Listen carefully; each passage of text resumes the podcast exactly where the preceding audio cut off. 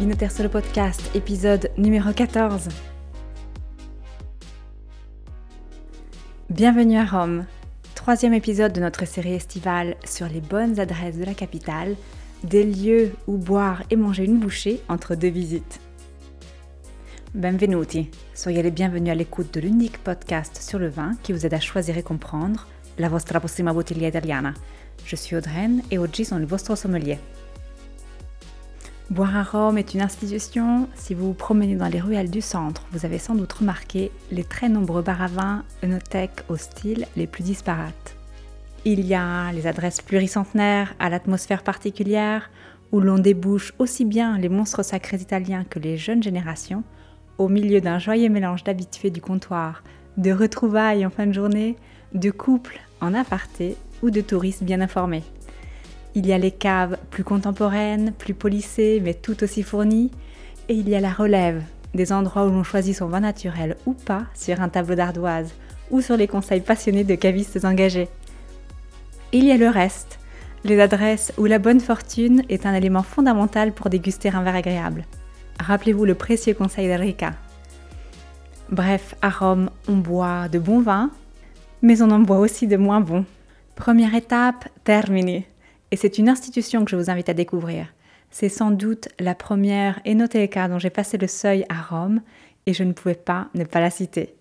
Trimani et son bar à vin, le bien nommé Il Wine Bar, situé à deux pas de la cave, propose plus de 6000 étiquettes de vin, de mousseux, de spiritueux et de liqueurs.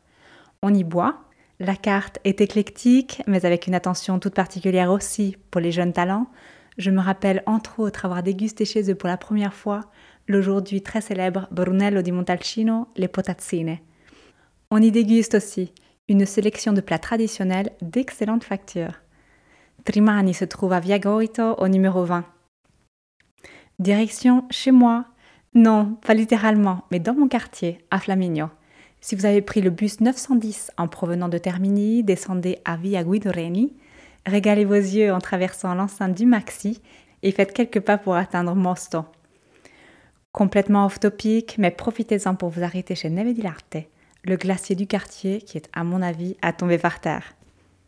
Revenons à nos adresses et bienvenue chez Mosto, au numéro 32 de la Via Pinturicchio. Changement d'atmosphère, c'est un bar de quartier sans fioriture que je vous invite à découvrir. Tout jeune, tout beau et avec une carte qui se renouvelle continuellement, avec un penchant prononcé pour le naturel. Les verres sont accompagnés d'une juste sélection bien trouvée et bien exécutée d'épiceries fines italiennes.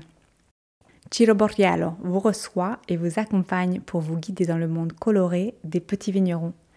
Si votre cœur, comme le mien, bat pour les petites cuves talentueuses, Mosto est votre destination.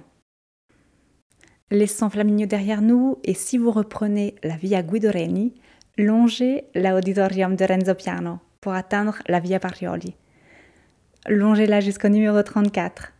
Comptez une petite demi-heure de marche et là se trouve l'Enoteca Bulzoni, une institution dans le quartier qui, avant de devenir un plus moderne bar à vin, était un traditionnel vignioli, comme il y en avait tant dans la capitale. Les boutiques Vini et Oli étaient des comptoirs de vente où le vin et l'huile arrivaient directement de la campagne en Dame Jeanne et étaient ensuite revendus en vrac. De nombreuses onothèques aujourd'hui à Rome sont d'anciens comptoirs de vente, Vini et Oli, et nombreuses sont celles à avoir conservé les enseignes du début du XXe siècle. Donc promenez-vous les yeux en l'air pour les repérer. L'Enoteca Bulzoni a aujourd'hui une solide réputation d'apripiste, de découvreur de jeunes talents, et la carte en est le reflet. Elle est éclectique, cohérente, et la passion ici est décidément la partie. La déguisation peut être accompagnée d'une assiette ad hoc.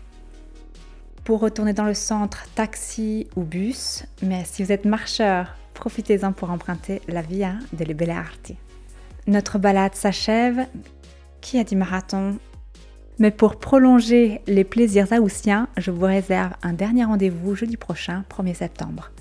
Le centre sera l'objet de mon attention et je vous accompagnerai pas à pas à la découverte de trois bonnes adresses où reprendre vos esprits après le rythme intense de vos pérégrinations romaines. À la semaine prochaine, à la prossima. Si vous avez apprécié et que vous souhaitez en savoir plus, vous trouverez toutes les bouteilles, les régions, les producteurs et les appellations qui ont inspiré ce podcast sur vinoterso.com, v i n o t e r s o.com, le site d'information et de formation dédié 100% au vin italien.